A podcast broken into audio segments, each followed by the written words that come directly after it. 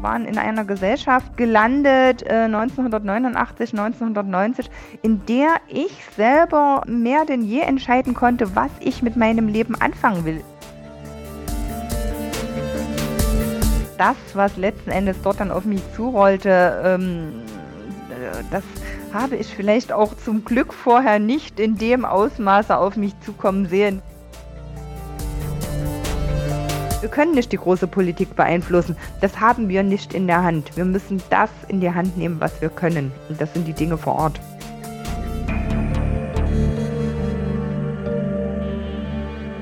Staatsbürgerkunde. Ein Podcast über das Leben in der DDR. Von Martin Fischer. Folge 94 Neuland.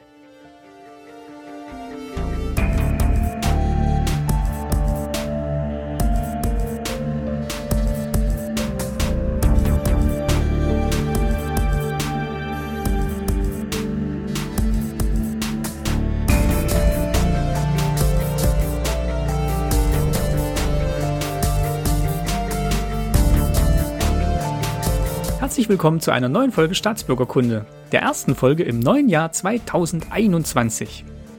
Und so ein neues Jahr ist natürlich auch um ein guter Moment, um etwas Neues zu beginnen. Und darum geht es auch in dieser Folge. Neben Zeitzeuginnen, die über das Leben in der DDR sprechen, möchte ich hier im Podcast auch immer wieder mal Menschen zu Wort kommen lassen, die von ihrem Leben nach der DDR berichten. Wie ist das Leben heute im Osten? Was von der DDR wirkt noch nach? Wo gab es Brüche in vermeintlich sicheren Biografieentwürfen? Und wo tat sich vielleicht sogar etwas ganz Neues auf? Meine erste Gästin in dieser Reihe ist jemand, die zum Zeitpunkt des Mauerfalls 18 Jahre alt war und der sich plötzlich ganz neue Möglichkeiten für ihr Leben boten. Welche sie davon warum ergriffen hat und welche sie sich sogar neu geschaffen hat, das berichtet sie jetzt. Bei mir zu Gast am Telefon ist heute Cornelia Unteutsch aus meiner Geburtsstadt Weida. Hallo, Frau Unteutsch. Ja, hallo, guten Morgen, Herr Fischer. Wir sprechen miteinander am 21. Dezember, also kurz vor Weihnachten. Und das Thema, zu dem ich Sie eingeladen habe, ist Teilhabe äh, vor und nach der Maueröffnung, nach der, nach der Wende, wie es ja auch heißt, und mit dem besonderen Fokus auf den lokalen oder auf den regionalen Raum. Ähm, denn Weida ist eine Kleinstadt in Thüringen, da können wir vielleicht gleich auch noch ein bisschen was drüber erzählen. Sie leben und arbeiten in Weida und berichten ein bisschen aus ihrem Leben und Tun da, denn unter anderem sitzen sie im Stadtrat von Weida und sind aber auch Unternehmerin in Weida mit einem kleinen ja, genau. Café. Und das werden alles Aspekte sein, die wir heute mal so ein bisschen streifen. Herzlich willkommen. Ja, danke schön. Vielleicht stellen Sie sich selber noch mal ganz kurz mit, mit eigenen Worten vor. Wie lange leben Sie schon weiter? Leben Sie schon immer in weiter? Sind Sie da hingezogen? Wie sind Sie und weiter zusammengekommen? Ja, ich sage jetzt einfach mal so. Also ich bin ein, ein echtes Weider Urgestein, wenn man es so nennen kann. Also ich wurde in Weider geboren, Anfang der 70er Jahre, 1971. Ähm, bin in Weider aufgewachsen, zur Schule gegangen, habe mein ähm, soziales Umfeld hier im Ort ähm, bin auch nie weggezogen, hatte zwar schon ab und zu mal, äh, wie das wahrscheinlich jedem von uns so geht, schon Fernweh, aber irgendwie bin ich dann doch immer hier geblieben. Durch die Ausbildung begründet, hab dann, ähm, war zur Wende 18 Jahre, ähm, war dann erstmal ganz kurz zu Hause. Ich war in unserem Betrieb damals, in dem ich gelernt habe, die, die jüngste, war dann die erste, die auf Kurzarbeit war und habe mich dann, also ein Jahr, ja, es war ein Jahr nach der Wende, beruflich neu orientiert, ähm, habe dann bei einer großen Krankenkasse hier angefangen zu arbeiten und bin dadurch dann einfach hier in der Gegend äh, geblieben. Was verbinden Sie denn damit weiter? Also jetzt auch als, als Jugendliche ähm, heranwachsen Richtung 18 Jahre und die Wende vielleicht auch noch nicht so ganz in, in Sichtweite. Wie, wie haben Sie denn weiter erlebt? Äh, wenn ich zurückdenke, war Weida eine, eine doch recht äh, belebte, pulsierende Kleinstadt. Also wenn ich an meine Kindheit, an meine Jugend zurückdenke, ähm, hat man immer Menschen auf der Straße gesehen. Es war, es war immer Leben in der Stadt. Und wenn ich das dann 30 Jahre nach der Wende, um gleich mal den Bogen zu schlagen, 30 Jahre nach der Wende betrachte, ist hier baulich im Umfeld von Weida sehr viel passiert, was aber, was aber die Stadt selbst betrifft, die Innenstadt, den Stadtkern, ähm, teilt weiter das Schicksal, denke ich, vieler kleiner Städte, dass es, ich weiß nicht, ob man sagen kann, ausstirbt, aber der ländliche Bereich überaltert und wird leblos es ist auch wenig Industrie mittlerweile da. Ich weiß halt auch noch, ähm, mein, mein Vater hat früher auch in einem Elektrobetrieb gearbeitet oder Kombinat, wie es damals ja, ja hieß. Ja, ja, und da gab es mehrere große Unternehmen wirklich in Weida von den Lederwerken angefangen. Also wirklich, da hat meine Mutter gearbeitet, also Lederverarbeiterbetrieb war das. Dann gab es die äh, Eltron, glaube ich, wo mein Papa gearbeitet hat. Also Eltro, war wirklich genau, das Eltro. war ein großer Elektrobetrieb, genau. Und das waren halt wirklich große Betriebe, die halt auch vielen Menschen einen Arbeitsplatz gegeben haben. Also das war wirklich so eine kleine Industriestadt auch weiter. Weida hatte ganz viel Industrie. Also Weida hatte die Lederindustrie, Weida hatte also eine Schuhfabrik, die Textilindustrie. Ähm, Weida war in der Frage sehr, sehr gut aufgestellt. Da ist ganz viel nach der Wende, wie das äh, in vielen Städten war, ist wirklich abgewickelt worden. Manches unmittelbar nach der Wende, manches auch erst einige Jahre später. Ähm, es ist nicht sehr viel nachgekommen. Wir können sehr, sehr dankbar sein, dass wir hier in der Region einen sehr großen Matratzenhersteller haben, der viele Arbeitskräfte doch bindet. Ich glaube, ansonsten würde es noch ein ganz kleines Stück weit trauriger aussehen. Aber Industriebetriebe in dem Sinne gibt es in Weida eigentlich gar nicht mehr. Und das zieht natürlich auch nach sich. Es sind Leute weggezogen. Es sind sehr, sehr viele Leute äh, arbeitsbedingt weggezogen oder auch aus familiären Gründen. Und die wegziehen, sind halt leider oft auch hm, die jungen Menschen, die gehen, die für eine Region unbedingt was bewegen könnten. Und das sind die Menschen, die sich halt anderswo ein, eine neue Zukunft, ein Umfeld, äh, ein Leben aufbauen. Sie haben jetzt gerade schon gesagt, Sie waren dann auch um die Wende rum in, in Kurzarbeit. War das dann schon so die, die Ankündigung dessen, was danach passiert ist? War das, war das in einem von diesen Unternehmen, die dann nach der Wende nicht mehr existierten?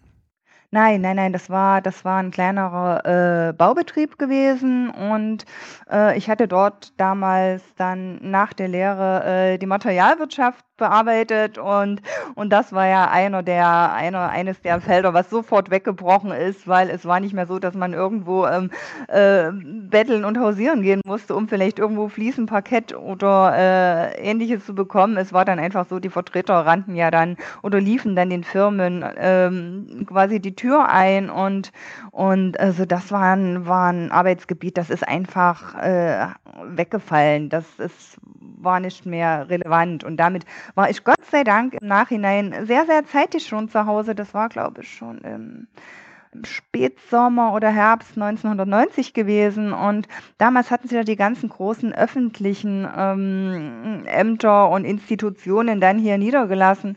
Und das war ein wahnsinnig günstiger Zeitpunkt, um sich neu zu orientieren. Und ich war auch gerade im richtigen Alter dafür. Also es hätte dahingehend für mich äh, damals gar nicht besser kommen können.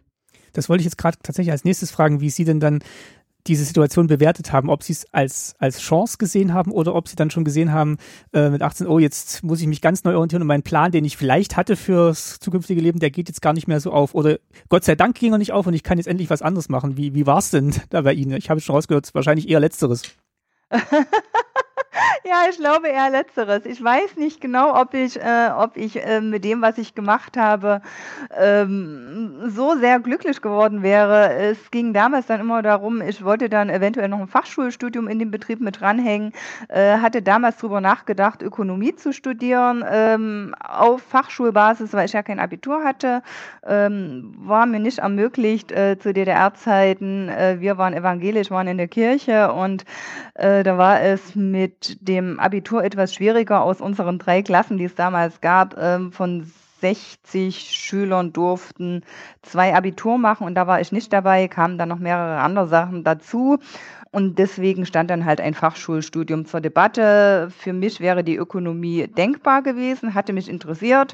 Äh, der Betrieb war eher der Meinung, dass ich vielleicht an der damals Finanzfachschule in Gotha Finanzen studieren sollte. Äh, die Diskussion ging noch eine kleine Weile hin und her und dann kam Gott sei Dank die Wende dazwischen, weil Finanzen wollte ich nicht studieren und Ökonomie wäre zu der Zeit ja noch sozialistische äh, Ökonomie ja, gewesen. Stimmt. Das wäre dann im Nachhinein auch auch äh, eher kontraproduktiv gewesen. Also da spielten manchmal einfach Dinge mit in die Karten, die man überhaupt nicht in der Hand hatte, die, die vielleicht einfach zur rechten Zeit geschahen. Und haben Sie es dann weiterverfolgt mit der Ökonomie? Nein, Nein, gar nicht. Ich habe dann überlegt, was ich mache.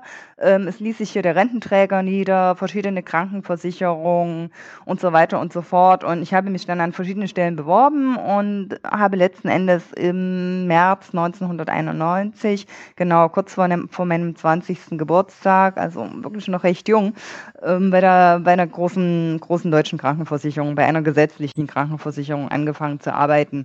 Im Nachgang habe ich es manchmal ein bisschen, ich will nicht sagen bereut, aber es gibt so viele unterschiedliche Lebenskonzepte und Lebenswege, die man hätte gehen können. Im Nachgang habe ich manchmal noch gedacht, ich war auch noch jung genug dazu, um, um das Abitur hätte nachholen zu können. Aber der Gedanke kam dann erst viele Jahre später. Und ob es nun ein Abitur und vielleicht ein ähm, Studium dann gewesen wären oder ob der Lebensweg bis hierhin doch völlig in Ordnung war, äh, da mag man immer zweigeteilter Meinung sein und ich glaube, da ändert man auch immer mal die Ansicht darüber. Hat man denn da für sich überhaupt alle Optionen so auf dem Tisch liegen, um die vergleichen zu können oder ist es dann erst nur im Rückblick so, wie wenn dann viele sagen, ah, du hattest ja alle Chancen und aber eigentlich hatten wir in dem Moment vielleicht auch gar nicht alle Chancen so im Blick? Eindeutig im Rückblick. Eindeutig im Rückblick. In dem Alter, in dem Alter hatte man oder hatte ich, man kann das ja nicht pauschalieren, also andere mögen da vielleicht auch weitblickiger gewesen sein. Ähm, in dem Augenblick hatte ich die, die äh, Bandbreite der Möglichkeiten, die sich da geboten hat, äh, einfach nicht äh, im, im Blick. Dazu war, es klingt komisch, aber dazu war man vielleicht auch trotz unserer Jugend im Denken, im DDR geprägten Denken einfach zu eng. Und vielleicht war es das auch, ähm, wo ich wieder auf die Kleinstadt zurückkomme und hier nochmal den Bogen schlage, mhm. vielleicht war man da auch in der Kleinstadt zu sehr gefangen. Ich denke, wenn man da vielleicht weltoffener schon in einer größeren Stadt aufgewachsen wäre, äh, Leipzig, Berlin, äh, wäre das vielleicht auch anders gewesen. Oder das Elternhaus einfach nochmal ein, ein weltoffeneres Elternhaus, was einen da in dieser Hinsicht mehr geprägt hätte, dass, dass da mehr mehr Mut oder mehr, ähm, wie soll ich sagen, ähm, vielleicht doch noch mehr Weltoffenheit da mhm. gewesen wäre. Aber DDR und Weltoffenheit, das war ja doch so ein, so ein ähm, Widerspruch in sich. Und daher war meine Denkweise damals auch, ähm, du musst dir jetzt einen anderen Job suchen, bewirbst dich. Und es war ganz naheliegend erstmal mit der Unsicherheit, die mit der Wende doch einherzog, gerade was ja so die Elterngeneration betraf, die damals zur Wende zwischen Mitte 40 und 50 waren, wo teilweise die Arbeitsplätze äh, wegbrachen da hatte man schon vielleicht auch ein gewisses, ähm, ich sag mal, schon Sicherheitsbedürfnis. Und da war die Wahl mit dem öffentlichen Dienst äh, für damalige Zeiten auf alle Fälle eine gute Wahl. Dass ich dem dann später den Rücken gekehrt habe, da liegen dann noch ein paar Jahre dazwischen und Erfahrungen äh, und das Erleben, dass Sicherheit im Leben mm, absolut nicht alles ist. Da kommen wir, da kommen wir später noch drauf, was, was dann der Schritt war. Haben Sie denn bei Ihren Mitschülerinnen und Mitschülern Ähnliches erlebt? Gab es da welche, die dann gesagt haben, ich gehe jetzt tatsächlich in die Welt oder war dieses Sicherheitsbedenken oder Sicherheitsdenken doch sehr verbreitet, auch in der Klasse oder im Freundeskreis? Ähm, da ist eigentlich die ganze Bandbreite bedient worden, wenn ich da so zurückschaue. Also es gibt Menschen, die durchaus auch hier geblieben sind und es sind aber recht viele gegangen. Es sind recht viele gegangen, haben teilweise noch studiert, im Fernstudium studiert, haben bei großen Firmen angefangen, äh, haben sich selbstständig gemacht. Also da ist die komplette, äh, komplette, das komplette Spektrum der Möglichkeiten ausgeschöpft worden und die sich weiterentwickelt haben, die sind, die sind äh, zum Großteil auch nicht mehr hier in der unmittelbaren Gegend. Die hier geblieben sind aus der eigenen Klasse, das sind doch einige davon selbstständig mit kleinen Geschäften, die auch teilweise, würde ich sagen, schon recht gut laufen, aber die ein, die noch ein Studium absolviert haben, also die sind fast alle irgendwo ähm, in der Bundesrepublik kreuz und quer verstreut. Also im Ausland ist, ist niemand, zumindest nicht aus der eigenen Klasse. Es waren teilweise Auslands, Auslandsaufenthalte dabei über die, über die späteren Arbeitgeber aber dass jetzt jemand äh, irgendwo direkt in die Welt gegangen ist, war nicht der Fall. Also es war auch damals, wenn ich jetzt so zurückdenke, 1990, 1991 niemand dabei, also jedenfalls nicht aus unserem, aus unserem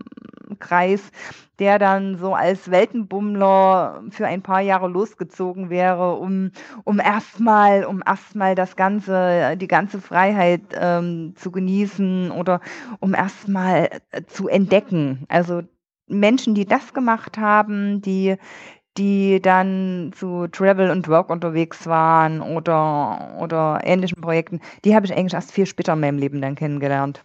Also damals, muss ich ehrlich sagen, war ich, glaube ich, auch noch da, ich weiß nicht, ob es das Wort engstirnischer trifft, aber vielleicht ein Stück weit schon, doch. Oder noch in den, ja, in den Denkstrukturen, wie Sie es gerade gesagt haben, auch von den ja. Eltern vielleicht verhaftet, dass man halt sagt, okay, jetzt wird, ist alles so unsicher, eine sichere Stelle ist äh, auf jeden Fall was wert schon in den Zwängen irgendwo noch gefangen. Also dieses Freischwimmen, das kam dann, das kam dann erst Jahre später und viele Sachen sieht man wirklich erst im Rückblick. Und wenn ich, wenn ich das heute, äh, heute so betrachte, ähm, dann, dann war man zu diesem, zu diesem Zeitpunkt mit Anfang 20 auch noch, ähm, wie soll ich sagen, biederer, ängstlicher. Also man hatte, man hatte Berührungsängste, die man aber damals bei weitem nicht so wahrgenommen hat. Man hat gedacht, das ist jetzt einfach der Weg, den du jetzt gehst, das bringt die neue Gesellschaft mit sich. Äh, dass man da selber ganz viel in der Hand gehabt hätte, das hat sich einem erst oder hat sich mir erst später erschlossen.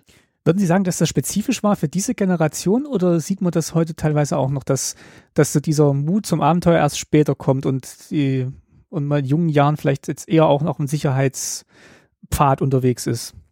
Hm, ich denke, das ist typischer für diese Generation der Zeit, diese, diese Wendegeneration, die damals so in meinem Alter war, gerade mit der Schule fertig oder, oder gerade noch im Abitur steckend, also die, die irgendwo noch sehr DDR geprägt waren durch die, durch die schulische Laufbahn, äh, durch die Elternhäuser, durch die Organisationen, die es damals vor der Wende gab.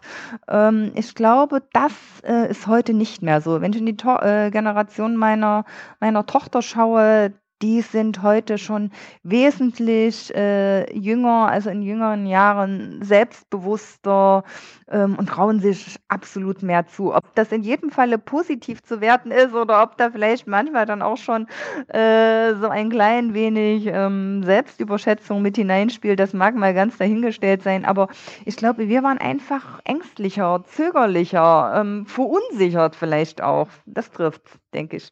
Ich kann es auch selber nachvollziehen. Also wir sind ja dann, ähm, wir sind dann ausgereist, also ich war ja dann erst zehn, aber als es dann wirklich auch darum ging, äh, später dann Studien- oder Berufswahl zu treffen, waren eigentlich auch schon so die Ratschläge, die ich von meinen Eltern bekommen habe, auch immer so in die Richtung, also dass man sich was sucht, was halt ein sicherer, ein sicherer Job ist, was Eltern wahrscheinlich einem immer raten. Ähm, ja, aber so dieses, dieses Gefühl, okay, wir, wir haben jetzt hier gute Stellen im, im Westen jetzt bekommen und ähm, da an Arbeit gehört dazu. Also das ist schon was, was wirklich sehr tief sitzt, glaube ich, auch in, in Menschen, die so eine große Veränderung dann auch mitgemacht haben, dass halt die Arbeit dann auch immer noch so ein, so ein Faktor ist, der Stabilität äh, garantiert. Ja, ja, ja, da ist ein unheimliches, äh, unheimliches Sicherheitsbedürfnis da gewesen. Also das ist gerade das, was ich auch bei meiner Elterngeneration oder bei meinen Eltern beobachtet habe.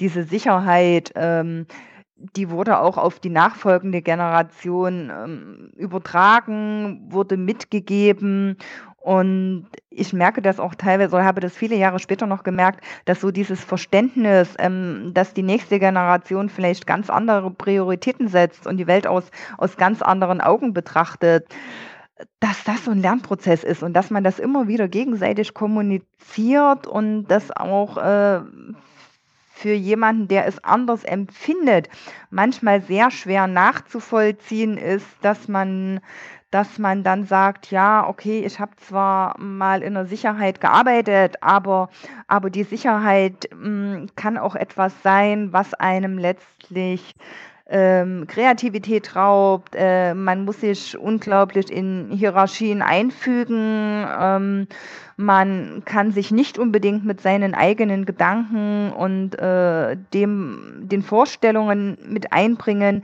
Es ist halt ein großer Apparat, der irgendwie wie ein Räderwerk ineinander klickt und funktionieren muss. Und wenn man ein äh, kreativer, doch relativ eigenwilliger Mensch ist, ist Sicherheit manchmal so das allerletzte, worauf man Wert legt. Ähm, da stehen andere Sachen vorn dran. Es klingt jetzt tatsächlich so und ähm, so wird es auch sein, dass Sie diese ähm, Erkenntnis dann irgendwann bekommen haben. Also wie, wie lange hat es denn gedauert, bis Sie gesagt haben, okay, jetzt äh, merke ich, da ist noch mehr, was ich, was ich gern machen möchte mit meinem Leben. Also die, die sichere Stelle war ja sicher ähm, und irgendwann muss ja dann der Gedanke gekommen sein, okay, da, da ist vielleicht jetzt noch mehr möglich. Es war im Prinzip dann als, als so innerstrukturelle Veränderungen dann auch in dieser, in dieser gesetzlichen Krankenversicherung vonstatten ging, ähm, wo ich ganz viel hinterfragt habe. Ich bin immer so ein Mensch, ich hinterfrage sehr viel. Das ist nicht unbedingt immer, immer ein Segen. Ich sage, da liegen immer so Fluch und Segen doch recht äh, dicht beieinander, wenn man, wenn man versucht, viele Sachen äh, zu hinterleuchten oder, oder auf, auf auch Prozesse äh, oder auf deren Fortgang Antworten zu finden und vielleicht auch nicht mit, mit allem allem konform geht, was dort passiert. Und für mich war es dann immer so, ähm, wenn ich mich mit einer Sache nicht zu 100 Prozent identifizieren kann, dann fällt mir das sehr schwer, das zu vertreten, zu verkaufen, ähm, dort zu arbeiten. Und letzten Endes war es dann auch so gewesen, man hat gut verdient im öffentlichen Dienst, aber das ist genauso, da kommt die Sicherheit auch wieder mit ran. Geld und Sicherheit sind nicht alles im Leben. Und und ich fand es dann auch immer so schade, gerade wenn Kollegen dann hm, sich drauf gefreut haben, dass sie irgendwann ins Rentenalter gehen, um, um das Ganze nicht mehr miterleben zu müssen. Äh, das fand ich immer so bedauerlich, dass ich dann gedacht habe, es kann doch keine Option sein, ähm, zu sagen, hoffentlich bist du bald, kann man jetzt sagen, alt, ähm, um hier rauszukommen. Man hat es ja, man hat es ja selber in der Hand und wir waren in einer Gesellschaft gelandet äh, 1989, 1990, in der ich selber ähm, mehr denn je entscheiden konnte, was ich mit meinem Leben anfangen will. Ich war in keine, keine Strukturen mehr gepresst. Es gehört zu allem, zu jedem Schritt nur halt Mut. Es gehört unheimlich viel Mut dazu zu sagen, ich lasse auch mal ganz bewusst Dinge hinter mir, die mich vielleicht äh, in ihrer Sicherheit auffangen würden, aber die mir andererseits ähm, die Luft zum die Luft zum Atmen nehmen. Und ich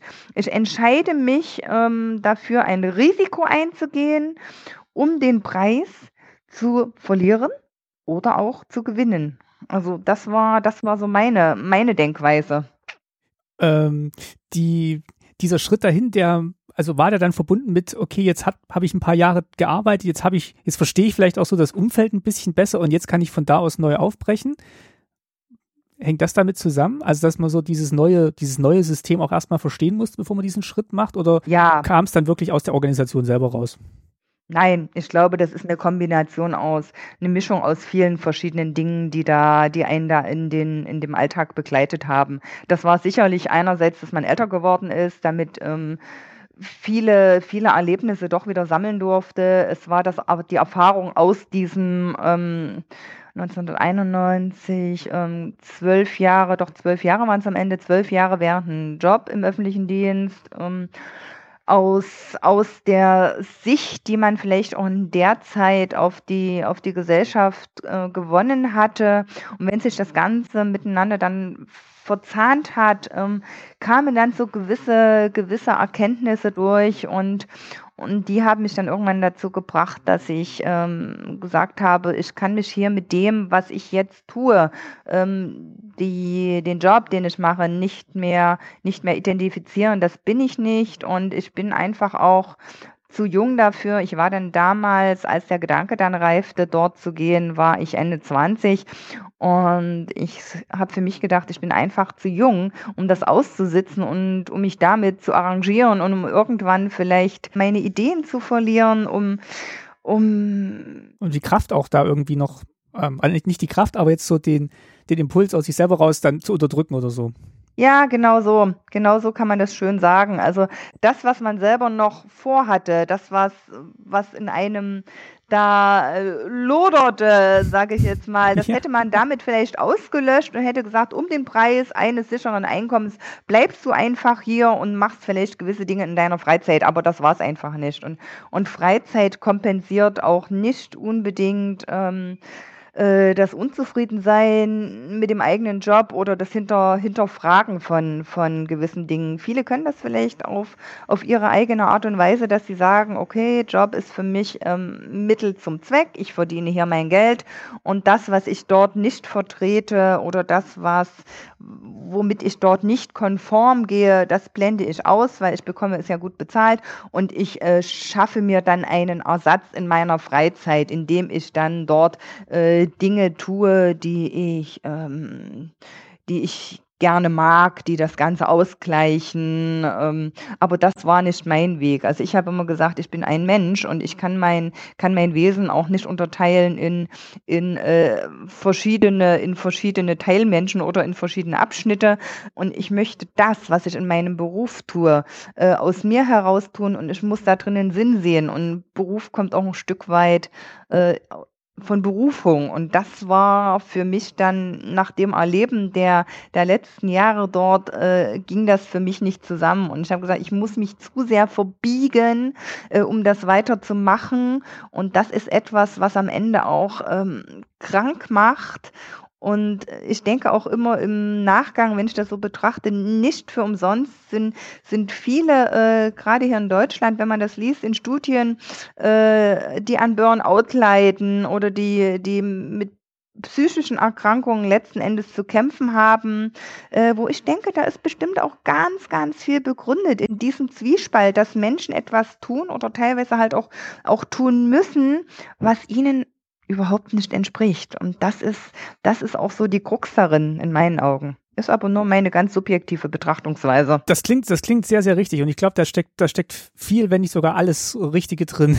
ähm, ich habe jetzt auch gerade beim, beim Zuhören auch nochmal gedacht, dass, dass das irgendwie auch nochmal so ein ganz radikal anderer Erkenntnis war oder eine radikal andere Erkenntnis war, als jetzt das, was in der DDR vorgelebt wurde, dass man halt A sagt, ich habe eine Stelle, die ist sicher und äh, wenn ich, wenn ich mich nicht ganz doof anstelle, mache ich die bis zur Rente eben.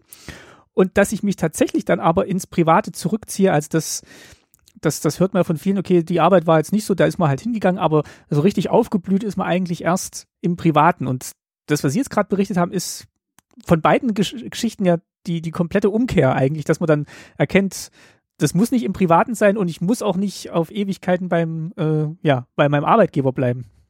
Ja, ja, und wir haben, wir haben leider, ähm, ich glaube, verlernt oder viele haben verlernt, dass unsere Geschicke doch zu großen Teilen in unseren Händen liegen. Wir können immer selber entscheiden, äh, dass wir dabei gewisse Risiken eingehen müssen. Das steht absolut ohne Frage. Aber wir haben die Entscheidung ganz, ganz, ganz oft in unseren eigenen Händen. Das ist selbst, wenn Freunde äh, sagen, die meinetwegen äh, in einem Beamtenverhältnis stehen, ja, aber ich kann das nicht, weil ich muss mich ja den Hierarchien dort unterordnen und die sind vielleicht dort tot unglücklich. Da sage ich, du kannst das schon.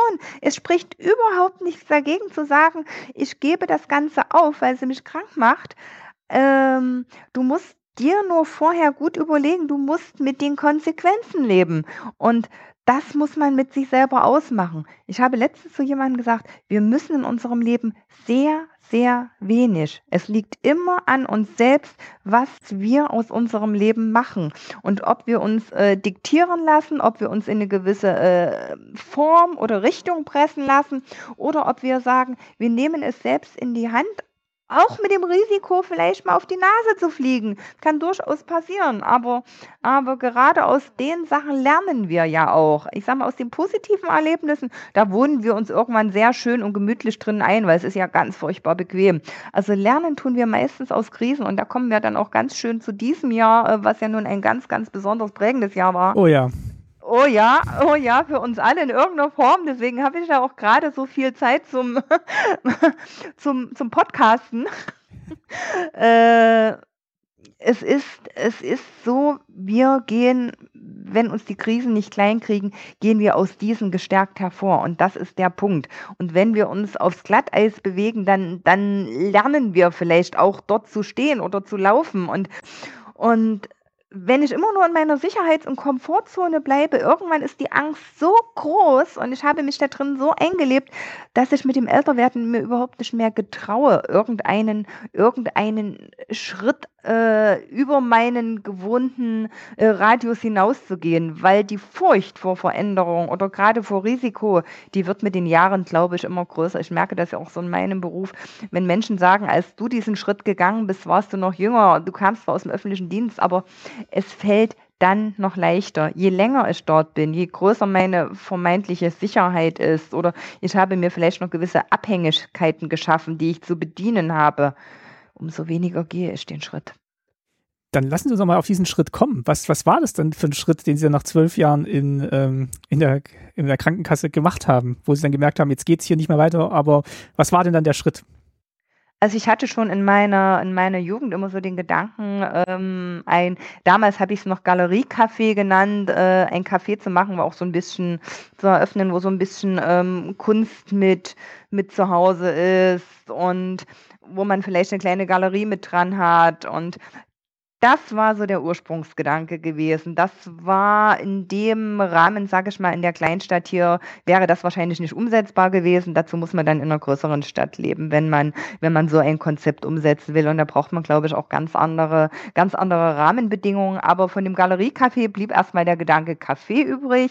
Und am Ende wurde es, äh, wurde es Café und Einzelhandel. Also die schönen Dinge kamen dann trotzdem irgendwie zum Tragen. Und es wurde dann halt eine, eine eine kleine Gastronomie mit einem, mit einem Laden, wo man äh, ausgesprochen schöne, handverlesene Bücher, äh, Keramik, also so, so Dinge, die man sich vielleicht nicht unbedingt äh, jeden Tag kaufen muss, aber die durchaus so ein wenig die Seele streicheln und äh, das war dann dort mit ähm, im Konzept gewesen und so habe ich das dann auch umgesetzt. Das war mit meinem damaligen Mann, hatten wir dann im, im Innenstadtbereich nach einem, nach einem Haus gesucht, was für unser Konzept passen würde, sind dann auch irgendwann fündig geworden. Das war im Jahr 1999, also da habe ich immer noch bei der Krankenkasse gearbeitet, haben dann in drei Jahren schrittweise dieses Haus ähm, saniert, umgebaut. Es war vorher ein Wohnhaus gewesen, wo auch noch keine Gastronomie zu dem Zeitpunkt irgendwie mal ansässig gewesen wäre und ähm, haben dann im Jahr 2003 habe ich dann meinen Job soweit ähm, noch nicht beendet, aber erstmal erstmal von den Stunden gekürzt und habe das Café im September 2003 eröffnet. Bin damals noch parallel ähm, halbe Tage arbeiten gegangen, um erstmal noch eine, eine gewisse Sicherheit für den Anfang schon zu haben was mich ähm, in den ersten Monaten nicht unter, unter den Zwang gestellt hat, dass es sofort anlaufen muss. Also das hat mich die Sache sehr, sehr, sehr ruhig angehen lassen. Aber auch sehr viel, sehr viel Energie dann auch reingesteckt, ne, wenn das immer noch neben der Arbeit dann war. Ja, ja, das äh, fragt man sich, das habe ich mich Jahre, auch wieder rückblickend, äh, habe ich mich das dann gefragt, wie das, wie das überhaupt durchzuhalten war. Aber äh, wenn man etwas unbedingt will, dann äh, kennt man da keine Zeit. Also dann, dann war das so ein, ein, Stück weit wie Scheuklappen anlegen und Augen zu und durch. Und es war für mich dann auch so, das muss ich mir hinterher eingestehen, ich habe die Gastronomie so ein bisschen aus dieser rosaroten Brille betrachtet, wie man das als, wie man das als Gast so macht. Man kommt dorthin und das ist alles sehr schön und, und ähm, man sieht aber nicht unbedingt den Umfang der Arbeit, der dahinter steckt. Also ich wusste schon, dass da für mich ein, ein größerer Aufwand zukommt, also in Vor- und Nachbereitung und dass ich da auf jeden Fall wesentlich mehr Zeit ranhängen werde, als es in meinem Angestelltenverhältnis war. Aber das, was letzten Endes dort dann auf mich zurollte, ähm, äh, das habe ich vielleicht auch zum Glück vorher nicht in dem Ausmaße auf mich zukommen sehen, weil ähm, es ist etwas anderes zu Hause, vielleicht mal ein bisschen was vorzubereiten oder dann halt für eine doch recht große, Gott sei Dank recht große Gästeschar das Tag ein Tag auszumachen. Am Anfang war es auch so, da waren noch sechs Tage geöffnet von Dienstag bis bis Sonntag. Es war ein freier Tag gewesen, auf den sich dann alles, alles bündelte, was an den anderen Tagen liegen blieb. Und da braucht man schon einen äh, relativ eisernen Willen, um dann am Anfang nicht gleich zu sagen, um Gottes Willen, so habe ich mir das nicht vorgestellt und ich werfe gleich wieder das Handtuch. Also wer in der Gastronomie gelernt hat, geht da, glaube ich, viel blickischer ran und, und weiß da schon, was auf ihn zukommt. Also ich musste dann späterhin manchmal lachen, wenn, wenn äh, Gäste dann so Äußerungen gemacht haben, äh, die mir so aus meinem eigenen Wortschatz aus der, aus der Gründungszeit oder vor der Gründungszeit sehr vertraut, vertraut waren. Ja, weil man, man blickt das dahinter nicht. Das, das ist einfach so. Was ich mich gerade frage, wie, wie, wie läuft denn das ab, äh, Gründen äh, im, äh, in, in Weida? Also gab es da eine Unterstützung äh, oder haben, haben Sie Unterstützung gesucht? Haben Sie haben sich ein Buch gekauft und äh, nachgelesen, äh, so gründe ich ein Café? Äh, wie, wie geht man denn, wie geht man denn da ran? Blauäugig ohne, also gucken, was jetzt der nächste Schritt ist und den machen. Also der erste Schritt war irgendwie, ich brauche ein Haus, äh, also ich brauche irgendwie einen Raum für das Kaffee und äh, jetzt gucken wir erstmal nach dem Haus. Wir haben nach dem Haus geguckt, was, was uns von, von den Räumlichkeiten her und auch von der Lage her für das Konzept schon irgendwo äh, geeignet erschien und, und dann hat eine, eine ältere Dame, hatte dann das Haus ähm, verkauft, mh, mm, weil sie es einfach alleine nicht mehr halten konnte. Es ist ziemlich im Stadtzentrum gelegen und, und es war vom Haus her damals nicht meine erste Wahl, aber von der Lage her war es einfach wundervoll. Und, und ähm, wie soll ich sagen, wenn ich einen Plan hatte oder ein Konzept hatte, ähm, hatte ich auch den Glauben daran, dass ich ihn umsetzen konnte. Und hab das, habe das auch so gegen, gegen ähm, das Reden oder gegen die Argumentation von damals schon guten Freunden und auch von, von Familie ähm, durchgesetzt, weil ich sage, ich weiß, was ich will, ich weiß, wie das Konzept aussehen soll, und haben drei Jahre in aller Ruhe umgebaut. Während, des Umbaus ist, sage ich mal, das Konzept auch nochmal ein Stück weit gekippt. Es heißt ja Laden und Café, das ist im Prinzip, war ursprünglich mein Schwerpunkt auf einen Laden äh, gerichtet, also Laden mit schönen Dingen. Ich wollte ganz viel Bücher haben, also schon, schon fast wie eine Buchhandlung, war aber natürlich keine gelernte Buchhändlerin, habe mich dann mit einer, mit einer guten Freundin, welche Buchhändlerin ist, irgendwann zusammengesetzt im Vorfeld und sie sagte dann zu mir, lass es sein, lass es sein, sein, mach nichts mit Buchhandel. Es war damals gerade so auch, dass dieser Internethandel so langsam, so ganz langsam äh, zum Tragen kam und sie riet mir ganz ernsthaft davon ab und sagte, mach das nicht und mach das schon gar nicht in so einer kleinen Stadt.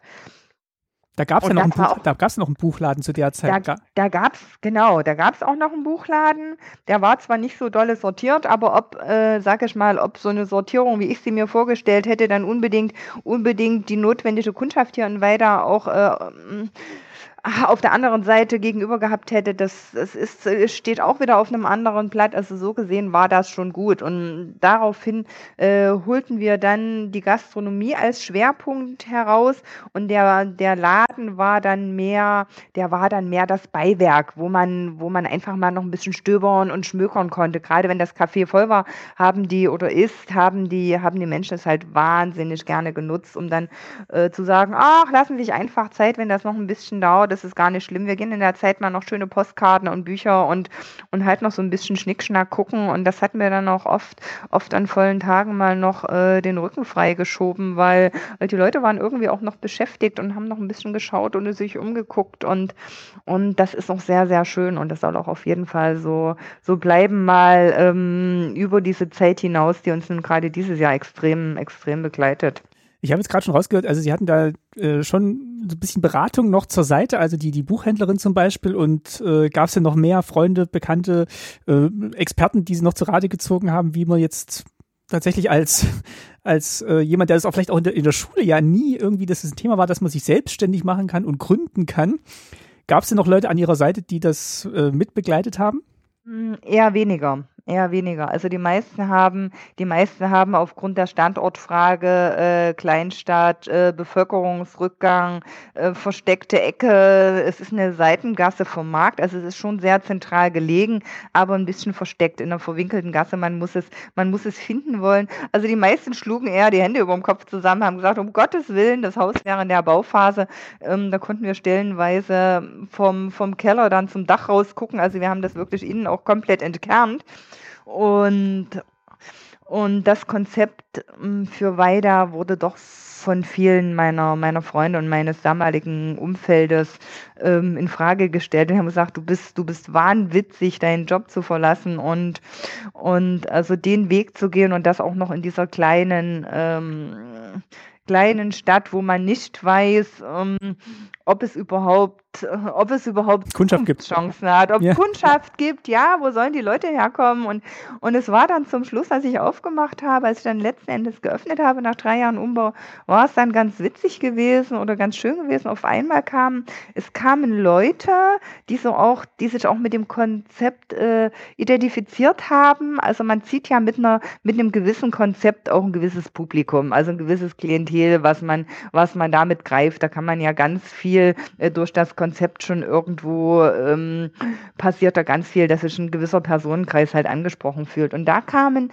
da kamen Menschen, ähm, mit denen schon eine Wellenlänge da war und ein Draht da war, die äh, kurioserweise auch in Weida oder im, im Umfeld wohnten, die ich aber hier im Ort noch nie gesehen hatte. Das ist also nicht im Stadtbild, die, die teilweise halt wirklich auch äh, auswärts arbeiteten und die man dann in der Stadt selber nie gesehen hat. Also das, das Publikum war schon da und das Publikum, was kommt, ist zwar nun nicht unbedingt so äh, zum großen Teil direkt in Weida angesiedelt, aber die kommen halt auch aus einem Umkreis. Die kamen erst so aus dem näheren Umfeld ähm, und zwischenzeitlich über die vielen Jahre hat sich dann wirklich so etabliert. Wir haben, wir haben einen Großteil ähm, Kundschaft, die von auswärts kommen und und weiter hält, ein, hält einen kleineren Prozentsatz, was natürlich sicherlich auch dem geschuldet ist, muss ich auch sagen. Und da können wir gleich wieder den Bogen schlagen.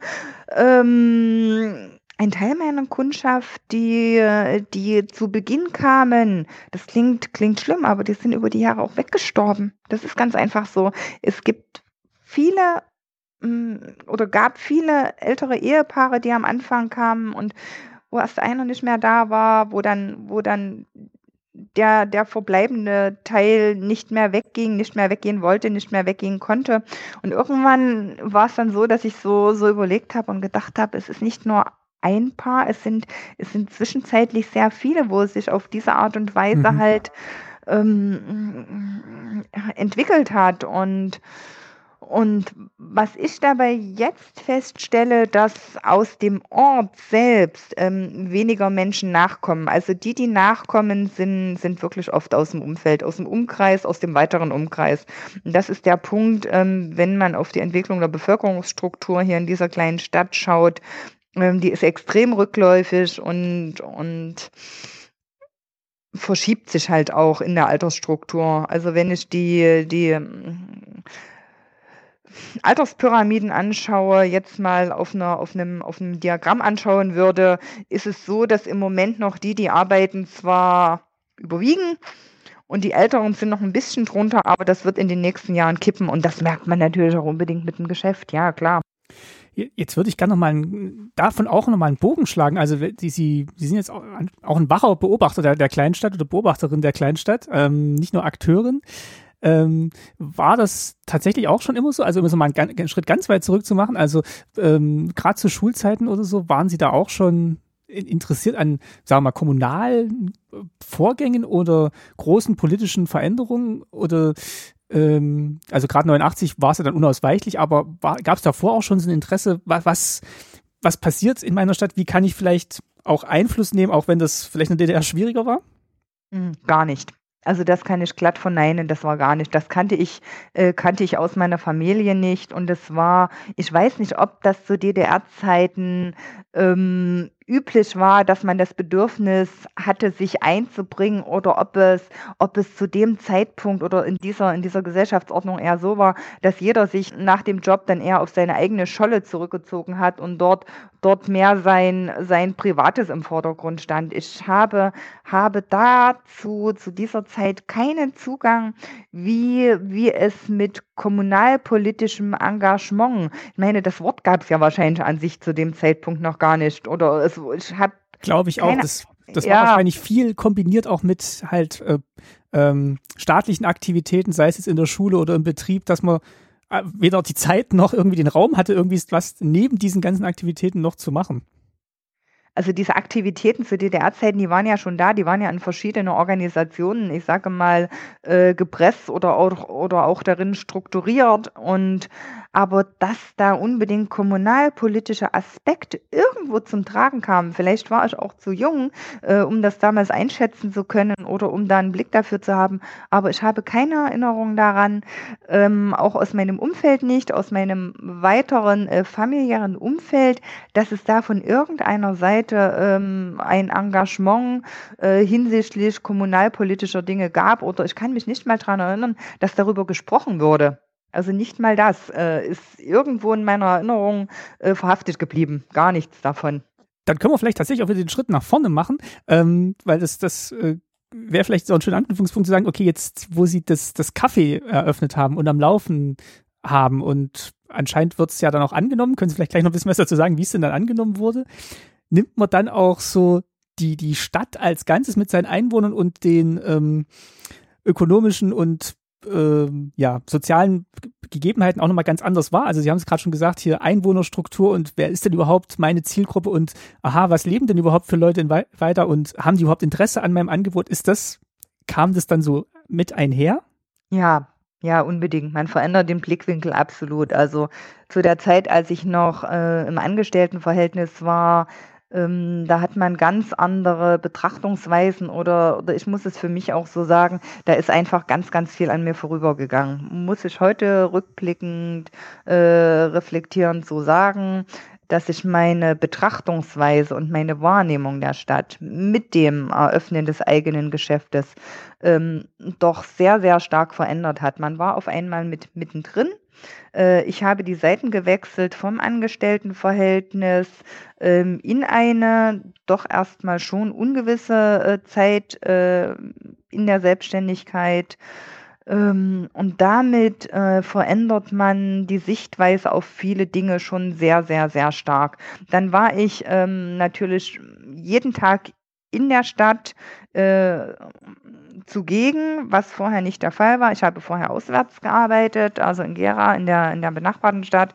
Bin dann auch oft wirklich so, wie es, wie es halt dann ist, mit dem Auto nur durch die Stadt durchgefahren, bin nach Hause gefahren habe oft auch dort eingekauft, wo ich äh, gearbeitet habe und und das verändert sich natürlich, wenn man, wenn man mit diesem Geschäft zu einem, zu einem kleinen Teilchen in diesem, in diesem Gefüge wird. Also damit betrachtet man es ganz anders. Man hat, man hat aus dieser Position heraus, sag ich mal, auf die Stadt nicht mehr den Blick von außen. Man guckt, ähm, man guckt von innen. Man, man äh, nimmt die Dinge ganz anders wahr und man nimmt auch, man nimmt auch das Zusammenspiel ähm, zwischen den Läden, zwischen den, zwischen den äh, Handwerksbetrieben, zwischen den äh, Einwohnern der Stadt, zwischen den Gästen. Also das, was dort im Prinzip, diese Symbiose, die da entsteht, das nimmt man ganz, ganz anders wahr, weil man ein Teil davon ist. Man guckt, man guckt nicht mehr als Fremder so von, von oben drauf. Ich würde jetzt gerne mal noch auf einen Punkt kommen, ähm, der davon ausgeht, ähm, Ihre Tätigkeit im, im, Stadtrat. Also irgendwann haben Sie ja. dann nicht nur gesagt, Sie würden, Sie möchten da gerne also sie, sie verstehen die Stadt jetzt besser, sondern sie haben jetzt vielleicht auch das Gefühl, sie können noch mehr dazu beitragen, als jetzt äh, ein Angebot in, äh, ja, als, als Unternehmerin machen. Es war dann, es war dann der, der Fall, meine Tochter, die ging dann hier weg, die ging zum Studium, ähm, kam auch nicht wieder. Ich hatte, ich hatte auf einmal Zeit. Ich hatte auf einmal mehr Zeit und hatte dann den Gedanken, ähm, es ist jetzt eines abgeschlossen. Du hast deine, du hast deine Tochter groß, du bist jetzt alleine hier, also ich lebe alleine. Ähm, du hast dein Café, welches, welches 16 Jahre damals oder 15 Jahre, 15, 16 Jahre gut lief, als der Gedanke, als der Gedanke dann auch. Enormer Erfolg, ein enormer Erfolg, also wirklich 16 Jahre und am Anfang macht man sich so Sorgen, ne? Ja, und es ist aber vielleicht ist es auch ganz gut, Oder keine Sorgen, zumindest ja, ja, wenn man dran glaubt, genau so. Und im Hinterkopf zwar schon immer mit dem Gedanken, dass man, dass man schon damit rechnen muss, dass es vielleicht auch nicht so aufgeht, aber, aber wenn man dann rückblickend guckt und denkt, du hast es so weit geschafft und irgendwo kam dann halt eine gewisse Routine auch in mhm. den Alltag und, und ich hatte so auch für mich das Gefühl, ähm, dass mich das Café mh, hm, nicht mehr so fordert wie am Anfang. Also es sind dann viele Abläufe, die einfach, die einfach äh, routiniert ablaufen, wo man, wo man ähm, auf einmal wieder merkt man, man gewinnt einen gewissen Freiraum, zumindest im Kopf. Also es war dann oft so, dass ich so in meiner Küche stand, gebacken habe, vorbereitet habe, getan habe und die, die Abläufe so flüssig sind, dass im Prinzip der Kopf frei war und, und man Zeit hatte, äh, Gedanken äh, hin und her zu wälzen und, und da betrachtet man natürlich die Lage, betrachtet das, das unmittelbare Umfeld und, und irgendwann kam dann so der Punkt heraus, ich habe ganz am Anfang, als ich aufgemacht habe, äh, ich mache noch mal einen Bogen zu 2003 zurück, ja. Gerne. habe ich damals gesagt, ähm, ich mache das Café einerseits für mich und ich mache es andererseits auch, damit in der Stadt ein Platz entsteht, ähm, wo es wo Leben ist, ähm, wo man sagt, es ist ein Dreh- und Angelpunkt, es ist, es ist ein, ein sozialer Treffpunkt und, und ich wollte, es ist gerade in kleinen Städten ja oft so, wenn man irgendwo hingefahren ist und sagt, oh, kann man hier irgendwo einen Kaffee trinken? Gibt es hier irgendwas? Oh nein, wir haben nichts, es gibt nichts. Oder gehen Sie mal zum Bäcker, da kriegen Sie einen Kaffee äh, zum Mitnehmen. Und Stückchen. Ja, ja, ja, genau so. Und, und ich wollte, ich wollte so einen, einen, einen, einen Anziehungspunkt, so, ich nenne es auch mal magischen Ort, so etwas, etwas Besonderes schaffen. Und warum nicht in einer Kleinstadt? Warum nicht? Was spricht dagegen?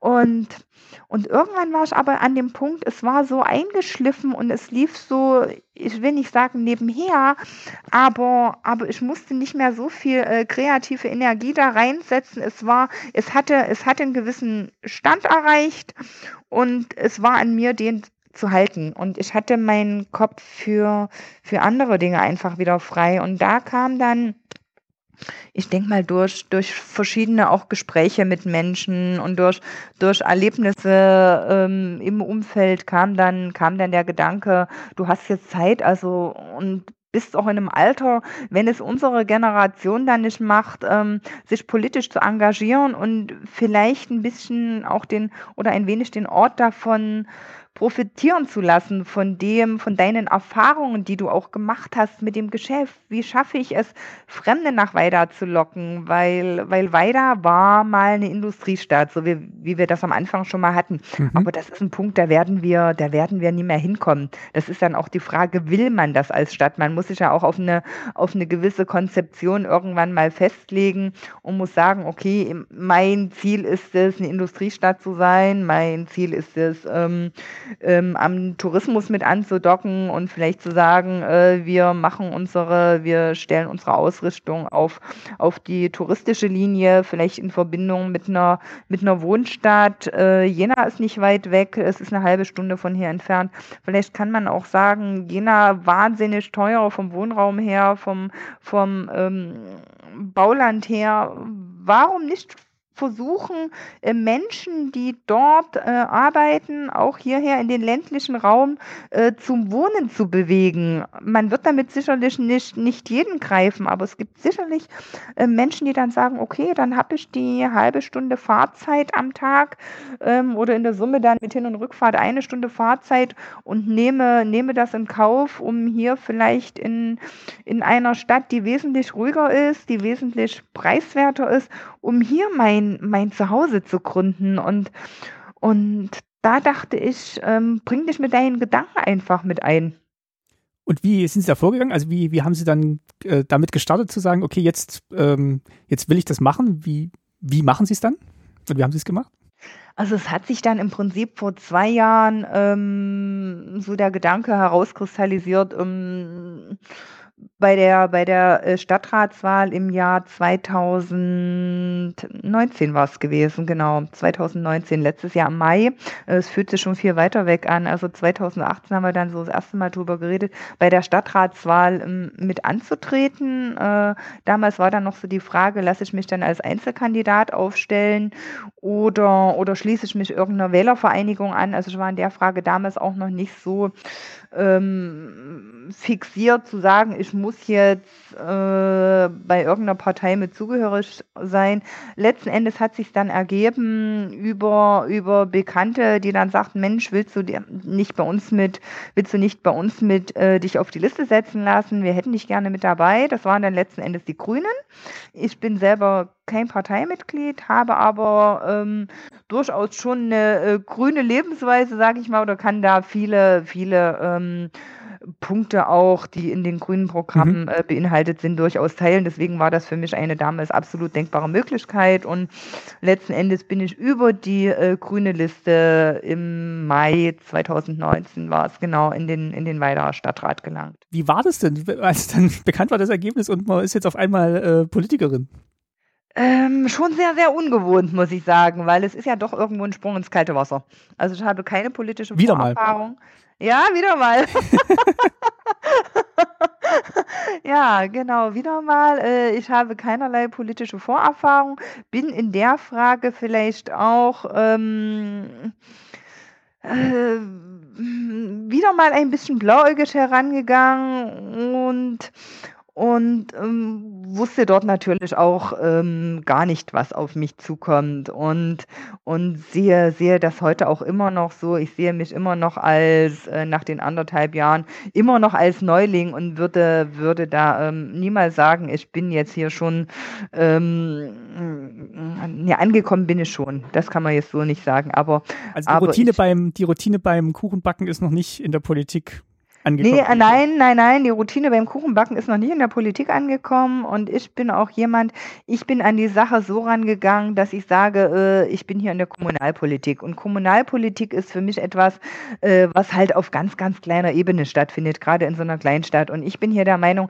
dass man hier auch nicht unbedingt das Ganze immer, gerade im Stadtrat sind wir äh, 20 ähm, Personen, dass man 20 Stadträte, dass man das Ganze auch nicht unbedingt immer in, in Parteien, Fraktionen zerhacken sollte. Wir sind hier angetreten, das ist ja im Prinzip eine Sache, ein Ehrenamt, was man dort begleitet. Also eine, eine Position, die man äh, wahrscheinlich in den wenigsten Fällen macht, um irgendwo eine politische Karriere zu starten. Die meisten der Stadträte, denke ich mal, sitzen dort aus den gleichen Beweggründen wie ich, dass sie für ihre Stadt etwas bewegen wollen. Und deswegen finde ich es ganz, ganz wichtig, dass man gerade auf kommunalpolitischer Ebene zusammenarbeitet und nicht gegeneinander arbeitet. Und das ist so meine Hauptintention zu sagen, man muss hier als allererstes ähm, Bänder knüpfen. Man muss versuchen, ähm, auf die Menschen zuzugehen, die Menschen zu verstehen, zuzuhören. Was will wer? Egal, ob der jetzt bei den Linken sitzt, ob der bei den Grünen sitzt, ob der in der CDU sitzt. Das hat für mich auf kommunalpolitischer Ebene gebe ich ehrlich zu, überhaupt keine Relevanz. Also wenn man mal jetzt von der rechten Ecke absehen, die ist aber bei uns Gott sei Dank im Stadtrat nicht vertreten. Hm. Das ist eine ähm, gute Nachricht auf jeden Fall. Ja, ob das so bleibt, mag dahingestellt sein. Im Moment ist es aber Gott sei Dank der Fall. Und so gesehen bin ich der Meinung, muss ich versuchen, mit den anderen zusammenzuarbeiten. Und ich denke, wenn es ein guter, ein guter Gedanke, ein guter Impuls ist, ist es auch völlig egal, aus welcher der Richtung er kommt. Wenn es meiner Kommune, wenn es meiner meiner Stadt dient. Und das ist meine Herangehensweise an die Sache.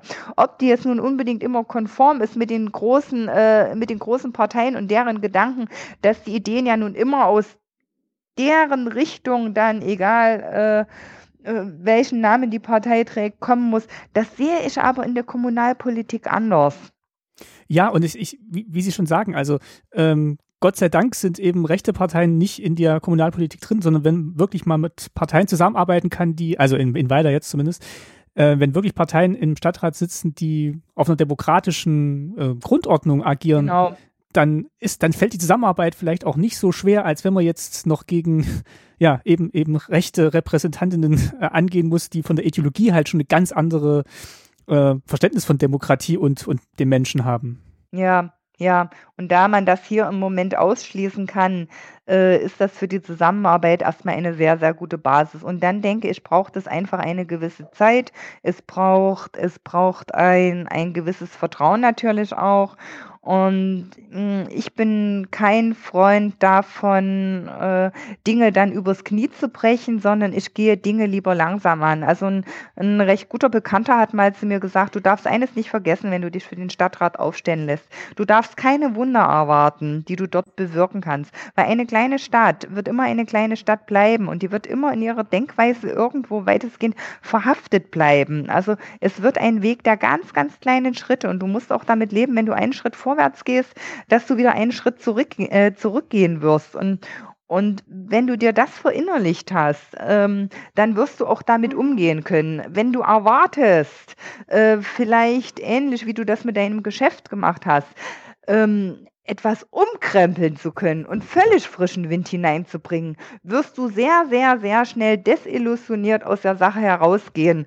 Und das war, glaube ich, auch eine ganz große Hilfe, diesen, dieser, dieser Satz, den ihr mir noch ähm, gleich zu Beginn mit auf den Weg gegeben hat, weil, weil das hat mich, glaube ich, die Sache ähm, relativ realistisch von Anfang an betrachten lassen, dass ich äh, wusste, äh, ich werde, werde weiter nicht innerhalb von einem Jahr, zwei Jahren, drei Jahren irgendwo ändern können. Und ich werde es auch schon gar nicht. Ich werde es auch schon gar nicht alleine tun können, weil ich sitze mit einer Stimme für die Grünen im Stadtrat. Und, und es ist wichtig, wenn ich, wenn ich ein, ein bestimmtes Projekt Projekt im Auge habe, dass ich äh, mit den anderen zusammenarbeite, dass ich äh, die vielleicht für gewisse Sachen, dass ich Menschen für gewisse Sachen begeistern kann. Manchmal sehe ich es auch nur so, vielleicht muss man manchmal auch nur Impulse und Denkanstöße geben und und, und schon das kann eine ganze Menge mehr bewirken, als vielleicht zu einem, zu einem Zeitpunkt X oder zu einem Zeitpunkt jetzt